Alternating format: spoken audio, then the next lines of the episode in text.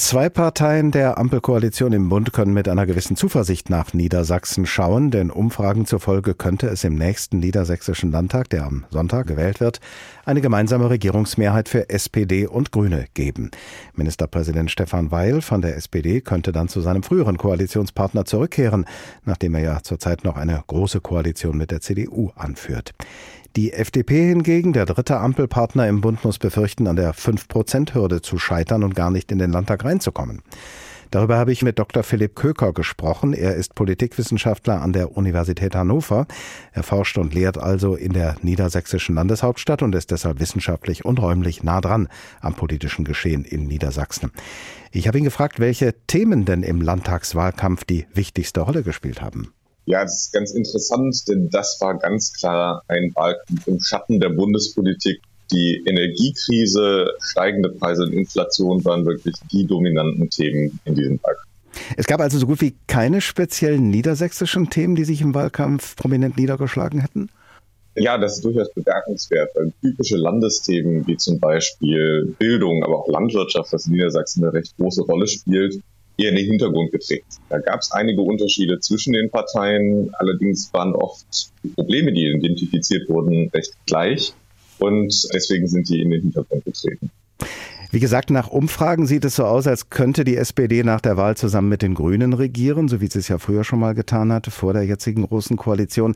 Andererseits gibt es ja inzwischen auch immer mehr schwarz-grüne Bündnisse auf Länderebene, hier bei uns in Hessen zum Beispiel und seit wenigen Monaten auch in Schleswig-Holstein und Nordrhein-Westfalen. Wäre schwarz-grün auch in Niedersachsen eine realistische Option?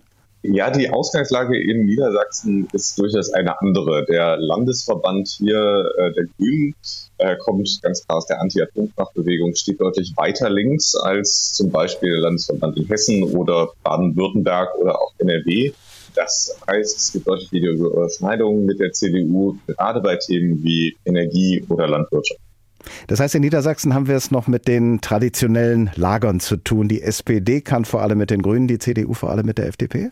Ja, das kann man tatsächlich so sagen. Allerdings auch die CDU steht etwas weiter in der Mitte. Sie hat bei ihren Aussagen zu ihrer Wunschkoalition gar nicht so sehr die FDP in den Vordergrund gerückt, sondern sagt, ja, wir wollen eine große Koalition weiterführen, allerdings dann unter CDU-Führung.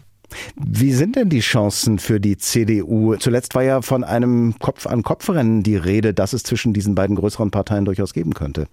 Ja, das ist gar nicht so einfach vorherzusagen. Allerdings hat die SPD es geschafft, in den Umfragen immer solide drei bis vier Prozent vor der CDU zu bleiben. Und das ist auch der Person Stefan Weil zu verdanken.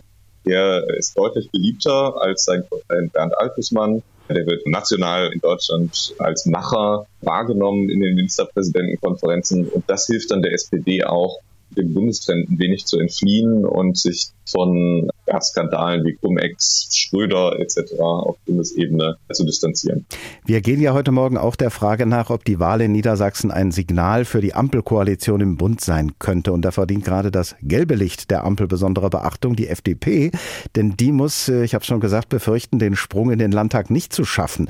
Woran liegt das? Ja, die FDP hat in diesem Wahlkampf ganz klar unter der Wahrnehmung der FDP in der Ampel als Bremser für populäre Initiativen, wie zum Beispiel das 9-Euro-Ticket, gelitten. Gleichzeitig konnte sie dann im Wahlkampf auch wenig eigene Akzente setzen oder vielleicht durch zum Beispiel eine explizite Pro-Atomkraft-Kampagne einige Wähler verschreckt. Dadurch, dass auch die Ampel auf Landesebene relativ unwahrscheinlich ist und von den Wählern nicht als bevorzugte Option gesehen wird.